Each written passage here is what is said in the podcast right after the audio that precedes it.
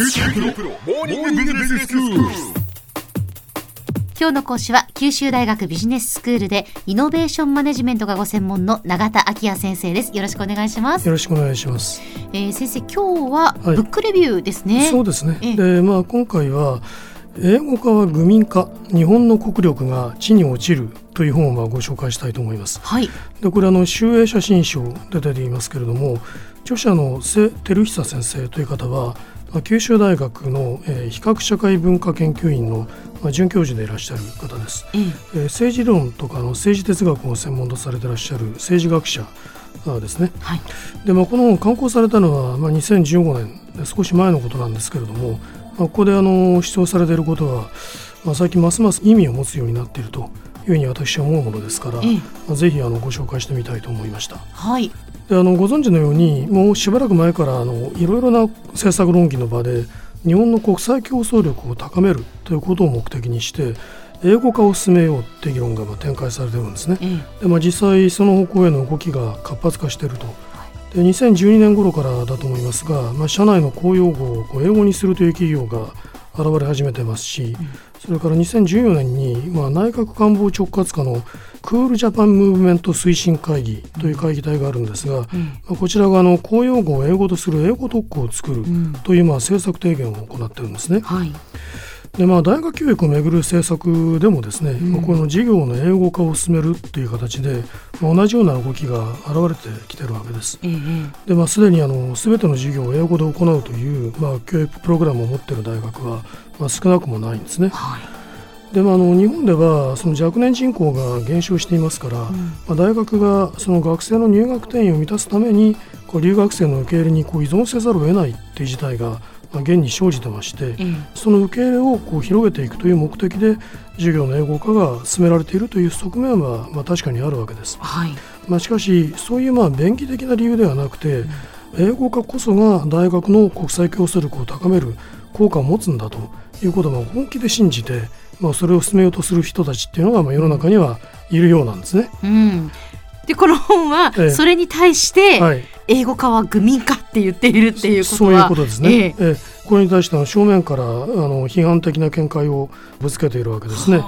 まあ、あの英語化政策がもたらす結果についてはこのセ先生は非常にこう強い危機感を持ってます。えーでそれはかえって日本の良さとか強みを破壊してしまうだろうということを、まあ、丁寧にこの本の中で論証されてるんですねあ。そうなんですね、えでまあ、この本ではですねまずあのグローバル化とか英語化っていうのが時代の流れであるとか逆らえない必然だっていうふうに捉えるような見方というのがええ結構あるわけですけれども、ええそういう見方をこう歴史的な観点からまず検討してるんですね。はい。でそして宗教改革のようなこう歴史的な事実を踏まえた上でですね、例えばその宗教改革の場合だとこうかつて視界的な言語だったこうラテン語で記されていた知識をできるだけこの現地語に翻訳して土着化させていくっていうことが、まあ、多様な文化の発展を可能にしたんだっていうことを指摘してるんですね。はいでその上でこう日本の近代化もこの翻訳と土着化によって成功したものなんだっていうことを説いておられるんですね。はい例えば私もちょっと興味があのあるポイントでしたがええ1870年代つまりあの明治の初期にはすでにあの英語公用語化論っていうのがあったんだそうです。そうなんですか、でこれをめぐるあの顛末があの紹介されてるんですけれども、ええまあ、この議論の急先鋒になっていたのは、まあ、後にあの初代の文部大臣を務めた、まあ、森有則という人だったんですね。はいはい。ただ一方でさまざまなこの反対意見も提起されたわけですね。で興味深いのはこのアメリカ言語学会の初代会長を務めたウィリアム・ホイットニーという人が、はい。この森に送った手紙の中でですね母語を捨てて外国語による近代化を図った国で成功したものなどほとんどないんだというふうにこうたしなめていたっていうことが紹介されています。そうですか。ということは、その英語をまあ母語とする人が、ええはいその日本人の森有則に対しはいて、そうなんですよ。母語を捨ててはいけないよと。ええまあ、皮肉なことですよね。ええでまたあの当時あの福沢諭吉さんという人は先進的な洋学者であったわけですけども、学問の勧めでよく知られた本の中でですね、日本の言語は不便利にして文章も演説もできぬゆえ英語を使い英文を用いるなぞと取るにも足らぬバカを言うものあり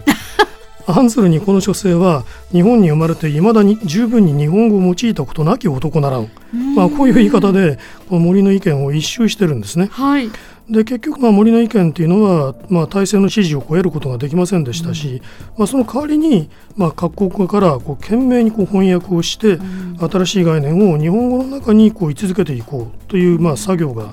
進められることになったわけですね。はいまあ、ただそのそうした努力のおかげで、まあ、日本人は自らの言語で、まあ、高度の学問を教えたり学んだりすることができましたし、その結果としてこの広い中間層にですね学問が普及していくことが可能になったんだと、まあ、それがまあ近代化を成功させる重要な要因だったということを指摘されているわけですね。なるほど。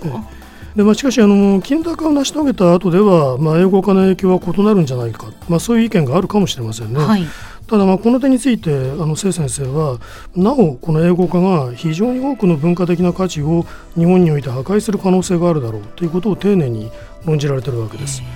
でもここであのいちいちあの紹介する余裕はないわけですけどもあのこの議論の大きな前提になっている考え方というのは、うん、言語っていうものはこう単なるコミュニケーションのツールではないっていうことですね。はい、私たちのこう知性が言語を作ったんではなくて、うん、むしろ言語が私たちのこう知性とか感性とかこう世界観を作ってきたんだというまあ捉え方があるということですね。その言語でものを考えるわけですから。でしたがってもし英語が進んでしまうと多くの日本人は独創的にこう物事を考えるっていうこともできなくなる可能性があるるだろ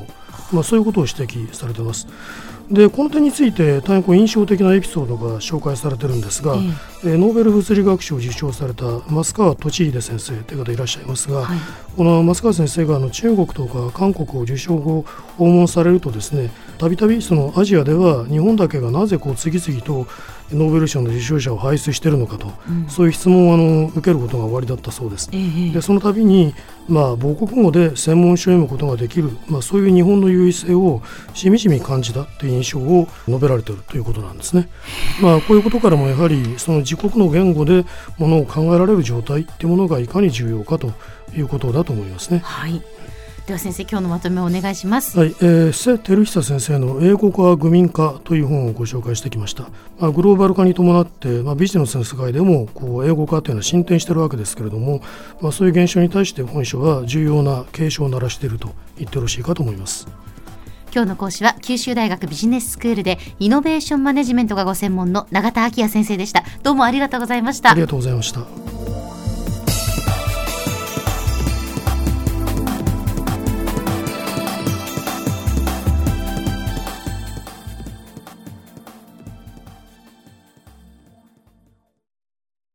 QT プロは通信ネットワーク、セキュリティ、クラウドなど QT ネットがお届けする ICT サービスです。